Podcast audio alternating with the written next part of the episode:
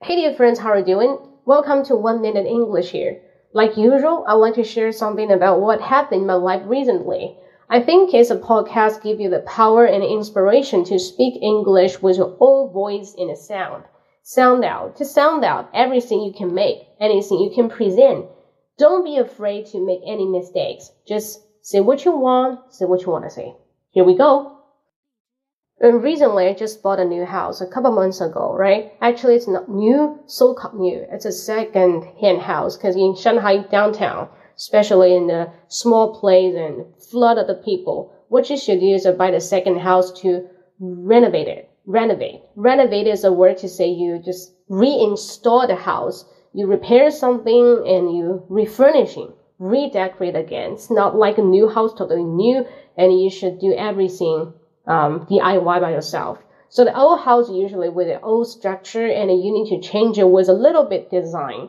Uh, it all depends on you how you renovate it. We say um, remodeling it. Yes, remodeling, renovation. That's a better word to say decorate. Because usually we by do the word 装修, the first word pop up into uh, the index and the word, yeah, decorate. The decorate probably is like the lamp, is like the light, is like the shelf, you put them together and how you put them in the place you want. Yes, to place the furniture as decorate.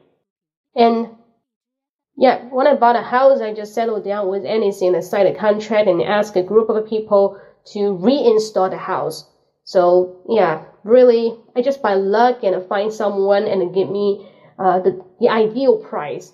So asking for the ideal price for more discount could be super difficult during this time because after the pandemic and before the new year, so that's a hard, it's a conflict, just like the pain in the ass. You you don't want to you want to make it forward and they want to have it backward, just like playing pull and push, pull and push, going back and forth always. So we just have a call. Yeah, we call a price and we make a quote, then we just have it done. Have it done in three three months probably 60 days.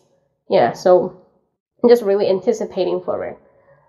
Almost I spent 10, 100,000 yuan. Yeah, 1,000, 100,000 yuan to spend on the furnishing, re- reinstalling, yeah, this kind of stuff. So now if you're under construction of the new house, or, or sometime you want to buy the house for the agent, we just discuss about it. Okay, so see you next time. If you can private me or message me in whatever ways. I think I just left my WeChat account before. Uh, here's a platform. I would like to hear the sound and we can discuss about the insightful problems or you want to use your English to present yourself, whatever you do, just, yeah, let's meet. So see you next episode. Bye bye.